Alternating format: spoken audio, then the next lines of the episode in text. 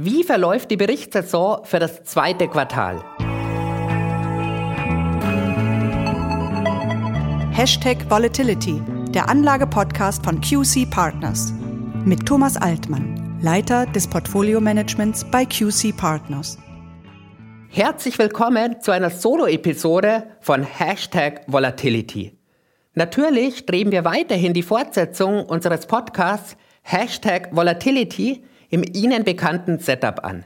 Solange dieser Prozess andauert, halte ich Sie mit kurzen Solo-Episoden auf dem Laufenden. Und solange gilt, kürzer, kompakter, aber genauso informativ. Noch läuft die Berichtssaison für das zweite Quartal. Aber mittlerweile haben genügend Unternehmen berichtet, um ein erstes Fazit zu ziehen und genauer auf die Gewinnentwicklung zu schauen. Starten wir in den USA, der größten Volkswirtschaft der Welt und dem bedeutendsten Aktienmarkt der Welt. Zuletzt war das Wirtschaftswachstum in den USA zwei Quartale in Folge negativ. Damit ist die technische Definition der Rezession erfüllt. Die entscheidende Frage lautet also, wirkt sich dieser Abschwung auf die Unternehmensgewinne aus? Und die für viele vielleicht überraschende Antwort lautet, nein, im Gegenteil. Die Gewinne der 500 Unternehmen aus dem SP 500 sind auf ein neues Allzeithoch geklettert.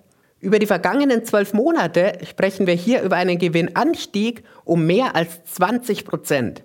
Und maßgeblich dazu beigetragen hat einmal mehr der Technologiesektor. Das war in der Vergangenheit zwar Gewohnheit, am aktuellen Rand ist das aber die positive Überraschung. Denn viele hatten befürchtet, dass die höheren Zinsen bei den häufig mit hohem Leverage operierenden Tech-Unternehmen auf die Gewinne drücken würden.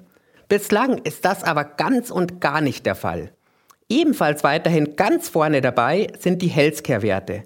Auch hier haben wir einen neuen Gewinnrekord. Eine Branche mit ganz großem Aber, die gibt es aber doch. Und das sind die zyklischen Konsumgüter. Hier sind die Gewinne zurückgegangen. Die für die US-Wirtschaft so wichtigen privaten Konsumenten, die werden also vorsichtiger. Und das liegt sicherlich auch an der nach wie vor hohen Inflationsrate. Schauen wir auf die Eurozone, auf unseren Heimatmarkt. Gibt es hier ähnlich viel Grund zur Freude?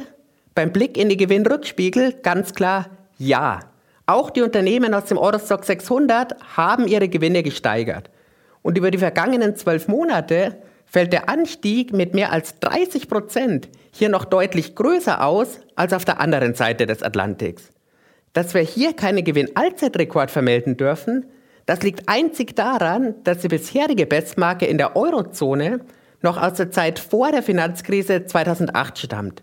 Mittlerweile fehlen aber nur noch wenige Prozentpunkte zu diesem Rekordwert. Schauen wir auch hier auf die Branchen. Rund läuft es weiterhin bei den Autobauern. Hier sind die Gewinne so hoch wie nie zuvor. Und auch die Unternehmen aus der Chemiebranche freuen sich über einen neuen Rekordgewinn. Einen wahren Gewinnsprung sehen wir auch bei den Unternehmen im Öl- und Gasbereich. Hier fehlt jetzt weniger als ein Prozent zum historischen Rekord aus dem Jahr 2008. Aber auch in der Eurozone gibt es nicht nur Licht, sondern auch Schatten. Bei den Banken ist der positive Gewinntrend der vergangenen Quartale zum Erliegen gekommen. Denn die Banken stellen deutlich mehr Geld für mögliche Kreditausfälle zurück. Kommen wir zur Bewertung. Die Kurse haben sich dank des Verlaufs der Berichtssaison zwar erholt, sind seit Jahresbeginn aber noch immer deutlich zweistellig im Minus. Und diese Kombination aus Kursverlust und Gewinnanstieg hat das Kursgewinnverhältnis deutlich absinken lassen. Beim Eurostock 600 lag es zuletzt im Bereich 13 bis 14. Dem steht ein 5- und 10-Jahres-Durchschnitt von jeweils 24 gegenüber. Das klingt jetzt natürlich richtig billig. Die entscheidenden Fragen lauten, ist das nachhaltig? Wie werden sich die Gewinne in Zukunft entwickeln? Denn die Unternehmensgewinne sind der Treibstoff der Börsen. In Deutschland hat die Wirtschaft im zweiten Quartal nur noch stagniert. Da ist der Blick auf die erwarteten Gewinne sicherlich die nächste ganz große Überraschung. Denn trotz des sich eintrübenden Umfelds rechnen die Analysten mit weiteren Gewinnanstiegen.